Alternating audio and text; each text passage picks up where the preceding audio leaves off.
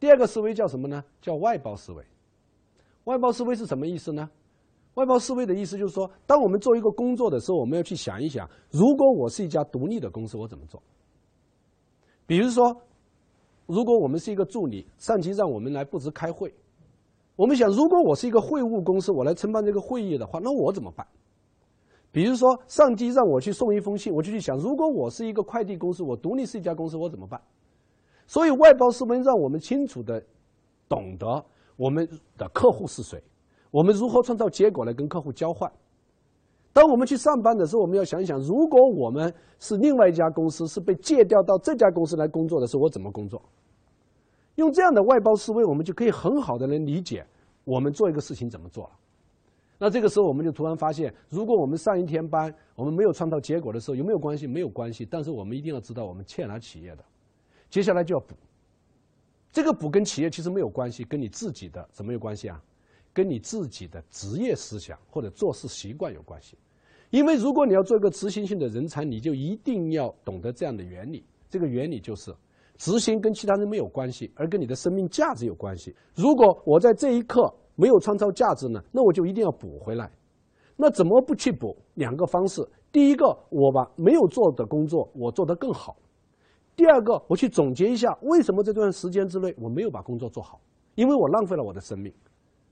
所以，外包思维其实它在核心上是讲两个层面。第一个层面是在讲我们跟企业之间的关系，把企业当客户，把上级当客户，把身边人当客户，我们如何为客户创造价值？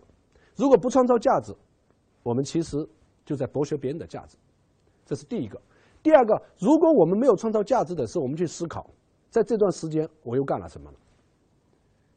因为不不创造价值，其实并我们没有占便宜，因为把我们的生命给摧毁了。我们在那地方无所事事了。我们能不能想一想，为什么这段时间之内我不能创造价值呢？总结这个经验。所以这就是如何做执行的两个诀窍。第一个叫底线思维，第二个叫外包思维。底线思维讲的是做那些最基本的东西，外包思维讲的是我们把自己。当成一家独立的公司思考，所以我们在做企业或者说在执行的时候，我们通常都建议大家做两个结果：第一个叫底线结果，第二个叫奋斗结果。就是说，我们在做什么事情的时候，你先把底线的结果做了，然后再来做奋斗的结果，这样你速度就会很快。